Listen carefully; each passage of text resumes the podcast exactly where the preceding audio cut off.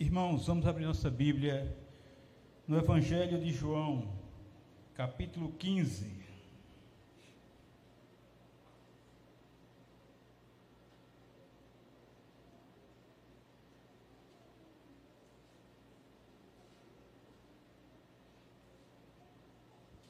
João capítulo 15, vamos ler do primeiro ao quinto versículo.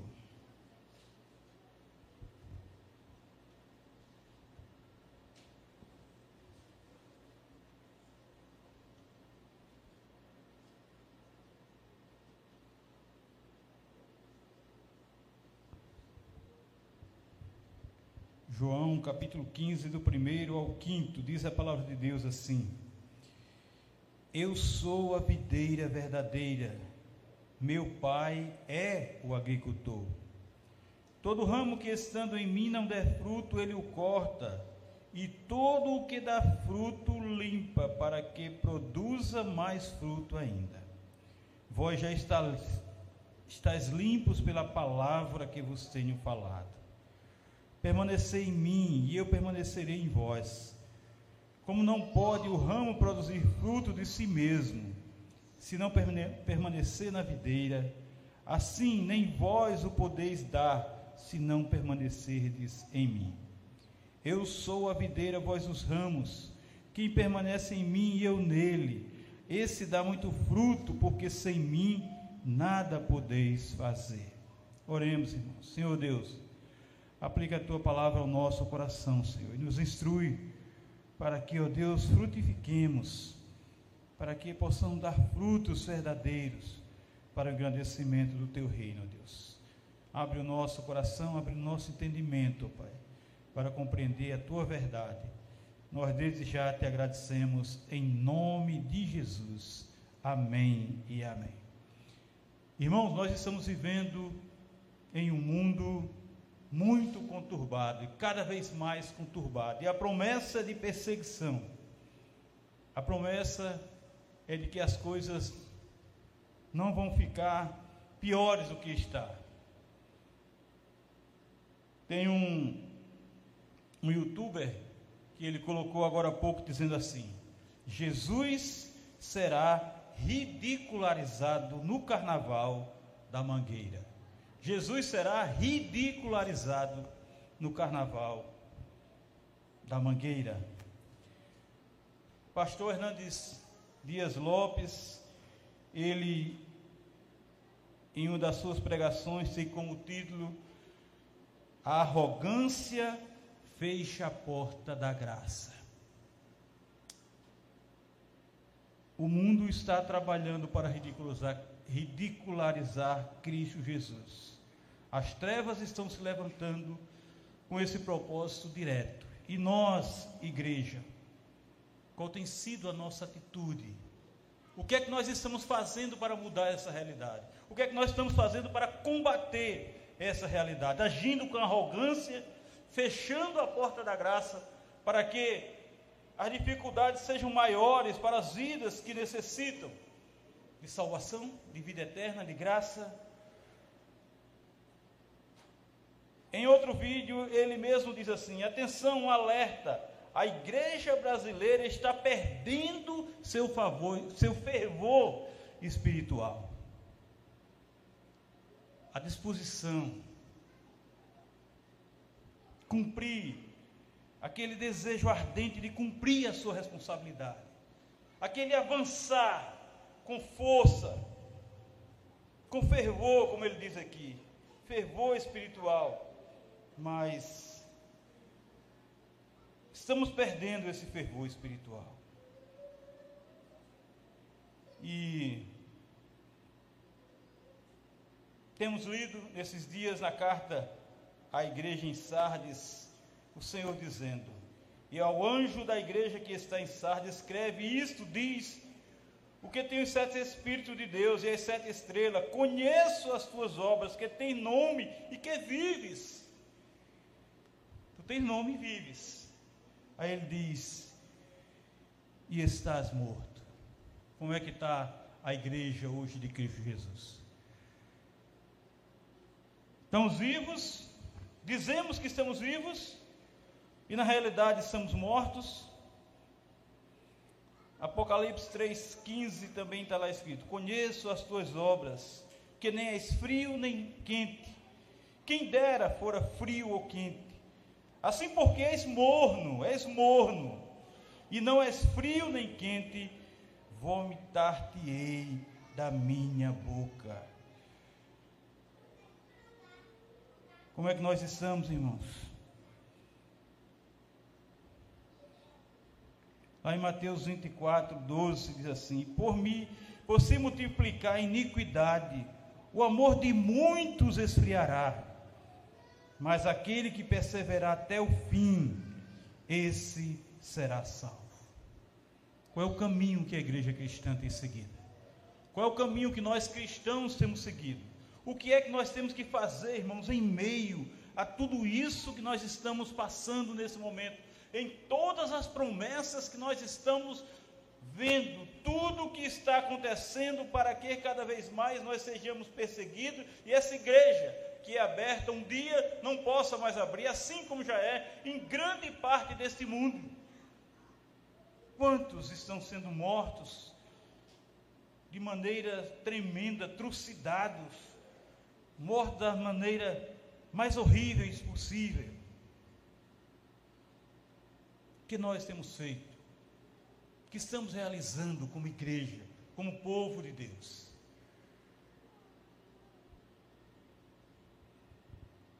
Porque nós temos feito tanto, realizando tantas coisas, irmãos.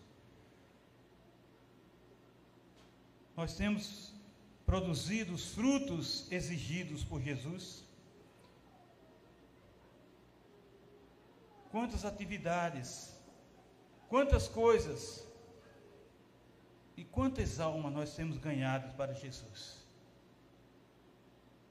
Será que nós temos a consciência que o mais importante, a missão da igreja é ganhar alma para Jesus? A missão da igreja não é fazer nada do que nós estamos fazendo, mas correr atrás das vidas que estão descendo as escadarias do inferno, para nós tirarmos de lá, pelo poder da palavra de Jesus que está em nós, pelo poder de Deus que está em nós. Porque nós conhecemos o Evangelho, nós sabemos do Evangelho de coisa salteado, de trás para frente, de frente para trás, mas ninguém se salva. Não há salvação para que Jesus nos tenha enviado e como estamos obedecendo a sua ordem e o seu mandamento. Irmãos, assim como vazias estão as nossas mãos, está a obra do Senhor também, está a nossa alma também, está o nosso coração também.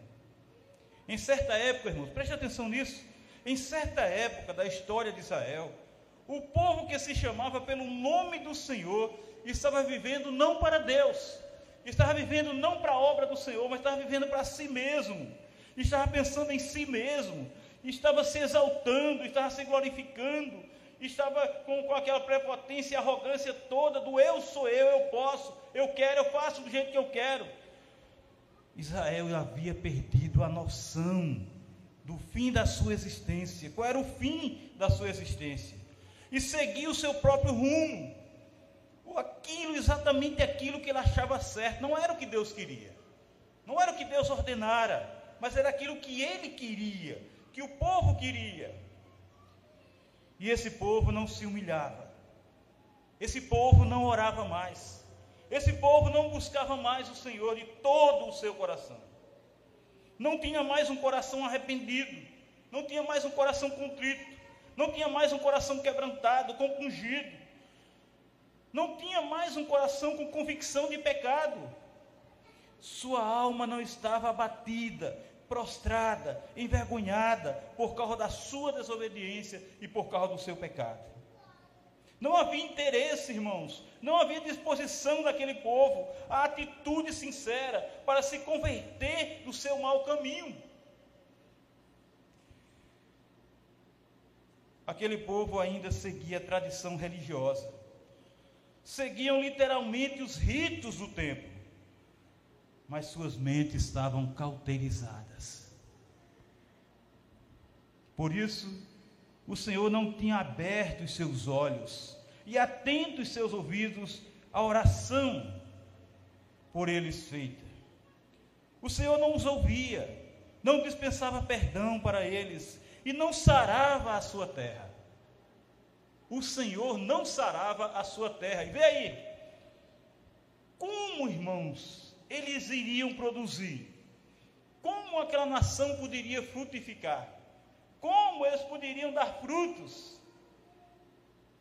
Nesse texto que nós lemos, Jesus afirma que ele e não outro qualquer é a videira, é Jesus, a árvore verdadeira. E Deus, o Pai, é aquele que cultiva. Quando o agricultor vê um galho que está na videira verdadeira, sem dar frutos, sem produzir, ele não tem dúvida. Ele simplesmente corta. O ramo que é humilde, esse ramo ora. Esse ramo busca incansavelmente o Senhor. Esse ramo se converte dos seus maus caminhos e por isso produz frutos. E produzindo frutos, consequentemente, o agricultor, o Deus Pai, o limpa para que produza mais e mais e mais e mais. Então, irmãos, a igreja de Cristo tem de estar com vestes brancas, está limpa, andando em humildade, submissão e obediência ao Deus Todo-Poderoso, fazendo exatamente como Ele quer, não como eu acho que deve ser. O problema da nossa igreja morta porque cada um de nós está querendo seguir um caminho, cada um de nós está querendo determinar o caminho que devemos andar, cada um de nós está querendo colocar uma doutrina para frente, cada um de nós está querendo ser Deus.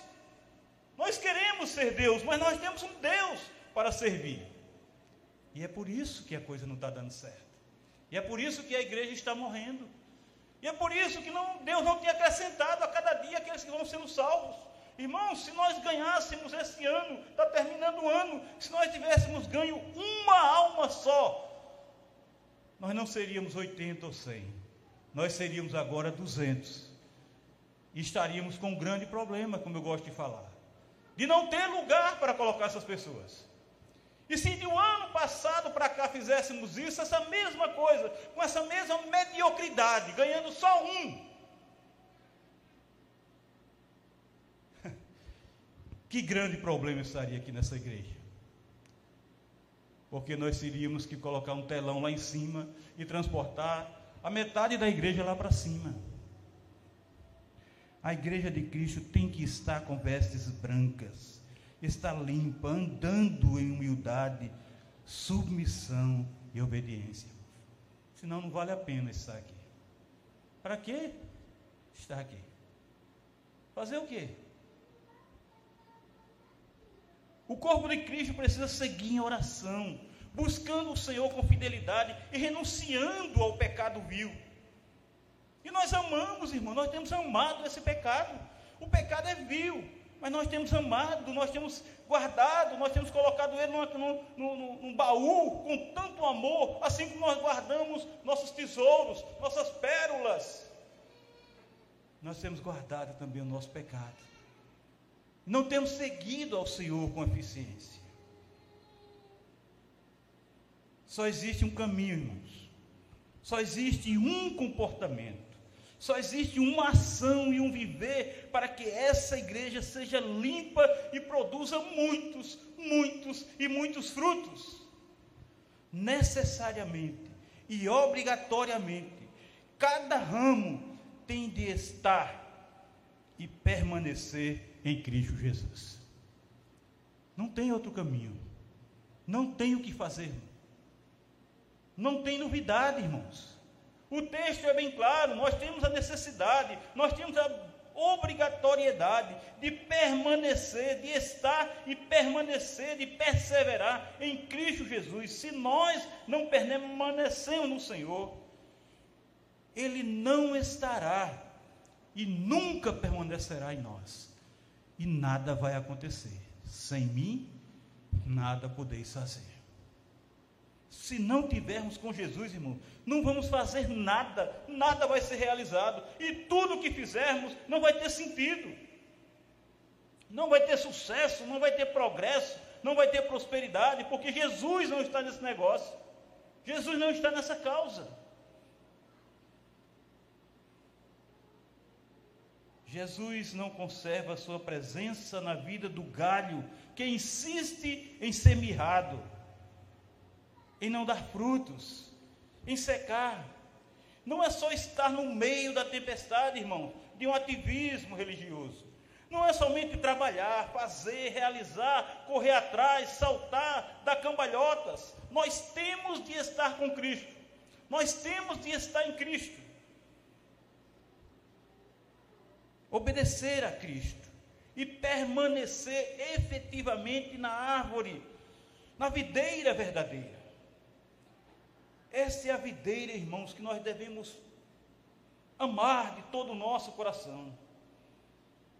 Nenhum ramo produz fruto de si mesmo. Nenhum ramo jogado, caído, produzirá fruto de si mesmo. Nenhum galho dá fruto por si mesmo.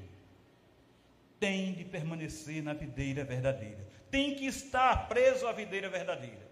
Tem que estar junto, tem que estar enxertado ali na videira verdadeira. Nós somos os ramos dessa videira. Nós somos ramos de Jesus. E nele nós damos frutos, muitos frutos, tão somente. Consequentemente, só porque nós permanecemos nele, estamos nele, estamos ligados a Ele. Se não estivermos na videira, jamais daremos frutos. Sem Jesus, nunca, nunca vamos produzir nada. Porque não tem como, não tem para onde correr. Podemos perdurar por inúmeros anos, séculos, nos departamentos, nas sociedades internas, na igreja, nos concílios, seja onde for, mas se não permanecermos em Cristo, se não permanecermos na videira verdadeira, vamos estar de mãos vazias diante do justo juiz. E ele vai perguntar para nós: que tens produzido? Que tens feito? Nada. Então o teu lugar não é aqui. Se não priorizamos, irmãos, a obra de Cristo, o reino do agricultor, a tão grande salvação realizada pelo Senhor Jesus, certamente seremos cortados da videira e lançados fora. Secaremos e seremos lançados no fogo para queimar. Essa é a realidade que nós temos que ter em nossa consciência, na sã consciência, no nosso juízo. E é diante, irmão, dessa verdade aqui, que exclamamos Misericórdia, Senhor.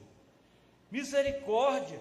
Misericórdia. Mas, irmãos, nós aprendemos, esse texto mostra claramente que o agricultor não tem compaixão daquele que se agregam, daqueles que se agregam, se associam, se unem às obras das trevas e insistem em perseverar como ramos infrutíferos. Não tem para onde correr. Não tem. Já está chegando o tempo, irmãos, em que esses ramos infrutíferos, o joio, os enganados, serão cortados e queimados. Onde estão os nossos frutos? Quantos são eles? Quais são esses frutos? Quantas almas levamos para o Senhor durante este ano? Temos que nos lembrar sempre, que permanecendo na videira, testemunharemos sempre o fruto do Espírito. Não podemos dar fruto se não tivermos frutos. Se o fruto do Espírito está em nós, é porque nós permanecemos em Cristo Jesus. E assim viveremos em amor, em alegria, em paz, em longanimidade, em benignidade, em bondade, em fidelidade, em mansidão e em domínio próprio. E, consequentemente, esse testemunho sincero, com esse testemunho fiel e intencional, atrairemos muitas almas para o reino de Deus. A união do corpo de Cristo, com o propósito de resgatar as almas perdidas, fará com que o Senhor acrescente a cada dia os que vão sendo salvos. É com esse propósito, irmãos. Nos dá uma santa inveja quando sabemos que muitos campos missionários por aí, de dois anos, três anos, quatro anos de existência, crescem e estão com 180 membros, 250 membros e congregados, 300 membros e congregados. Quando nós ouvimos que crianças estão evangelizando e arrebatando outras crianças para Jesus, jovens ganhando jovens para Cristo, e a gente olha no espelho e pergunta: e nós? E eu? O que é que eu estou fazendo? Lá em Jeremias 8, 20 está escrito assim: preste atenção nisso aqui. Passou a cega, findou o verão, e nós não estamos salvos. Por que esse sentimento? Por que essa sensação infrutífera? Por que essa sensação de morte? Por que essa sensação de, de derrota? Porque nós não estamos fazendo exatamente aquilo que o Senhor tem ordenado fazer frutificar. Aí nós perguntamos: e por que nós estamos frutificando? Aí Jesus nos pergunta: vocês estão permanecendo na videira? Vocês estão permanecendo, perseverando na videira? Seguimos por esse caminho, irmão, de espinho.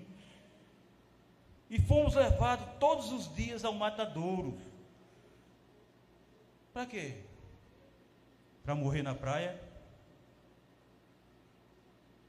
Combatemos assim o bom combate. E quando acabar para nós a carreira, nessa situação, será que nós podemos dizer que guardamos a fé? Acordemos, irmãos. O trabalho efetivo e essencial da igreja é permanecer em Jesus, é dar frutos, pregar o Evangelho.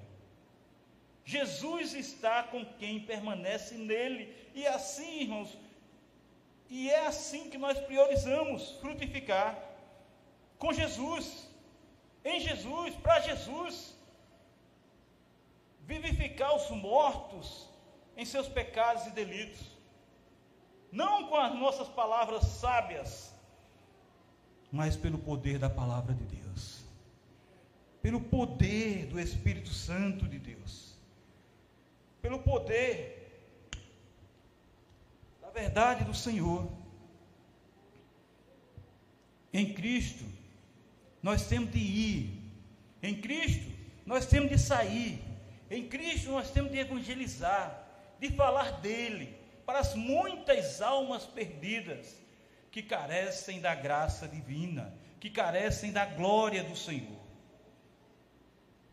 É unidos e com relacionamentos sinceros que contamos com a simpatia daqueles que carecem da glória de Deus, da misericórdia de Deus, da compaixão do Senhor. E o pior, irmãos, é que nós temos pecado por não irmos nós temos pecado por não semearmos a Cristo. Como galhos da videira verdadeira, nós precisamos nos arrepender do nosso pecado. Nós precisamos nos arrepender para serem cancelados os nossos pecados. Mas, irmão, nós temos de ser uma comunidade evangelizadora, que antes de tudo, primeiramente, é composta por galhos, por ramos que frutificam, que dão frutos, por um motivo só: porque permanecem em Cristo, porque estão em Cristo Jesus.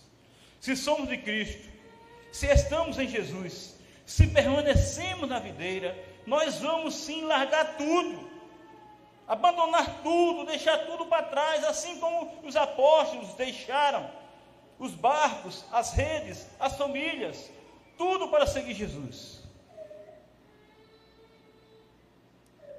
Vamos largar tudo e vamos dar frutos. Se somos ramos, vamos continuar nesse embromatório religioso, marcando o passo, sem nenhum crescimento, sem maturidade. Pensemos bem, irmãos, nós somos povo de Deus. Porque ou somos ramos que estamos na videira verdadeira e damos frutos, ou não tem jeito. Seremos queimados.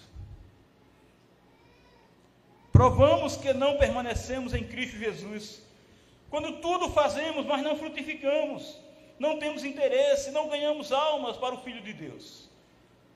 O nosso foco, irmãos, o nosso objetivo, a nossa finalidade é permanecer firmes na videira verdadeira e dar e produzir frutos e frutificar. Nós temos sim de estar fazendo isso para que a missão da igreja seja realizada segundo os mandamentos de Jesus. Temos de estar fazendo isso para que a missão da igreja seja realizada segundo os mandamentos de Jesus. Não vamos mais deixar sabedoria de Deus fugir de nós, negligenciando ganhar almas, porque aquele que conquista almas, esse é o verdadeiro salvo, sábio, como está lá em Provérbio 11:30. Aquele que conquista a alma é sábio. Se amamos a Deus, irmãos, sinceramente, honestamente, fielmente, vamos trabalhar para o engrandecimento da sua igreja, o engrandecimento do seu reino. Por quê? Paulo diz lá em Romanos 10, do 14 ao 15: Como, porém, invocarão aqueles em quem não creram? E como crerão naqueles de quem nada ouviram? E como ouvirão se não há quem pregue? E como pregarão se não forem enviados? Como está escrito: quão formosos são os pés do que anunciam as boas novas. Igreja de Cristo Jesus, nós estamos perdendo tempo, nós estamos batendo cabeça, nós estamos dando murro em ponta de prego, em cabeça de prego, em ponta de prego, em ponta de faca, em ponta de facão, em ponta de punhal preocupado com tantas coisas dentro da igreja. E as pessoas estão morrendo lá fora. Agora eu quero terminar dizendo alguma coisa para nós, para mim e para vocês.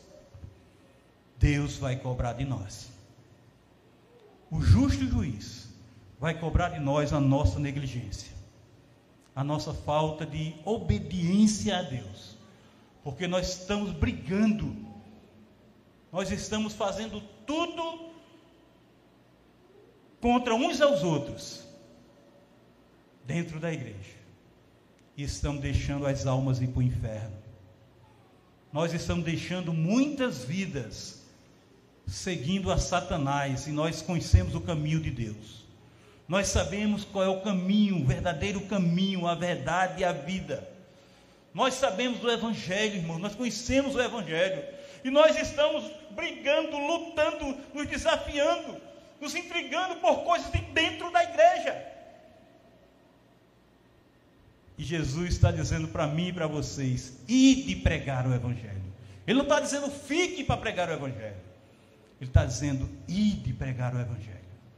Por isso, irmãos, que tem tanto pecado em nós e ao redor de nós. E nós não podemos fazer nada. Temos que tolerar. Sabe por quê? Porque nós não obedecemos a Deus nós não estamos obedecendo a Deus. Que Deus tenha misericórdia de nós. Um novo ano está chegando e nós precisamos ter uma nova vida. Um novo ano está chegando e nós precisamos mudar, irmãos. Nós precisamos ser novas criaturas. Nós precisamos abandonar o nosso pecado. O mundo está se transformando para cada vez mais pior. E Deus vai cobrar de nós. Deus vai cobrar de nós. Louvemos ao Senhor, Ministério de Louvor.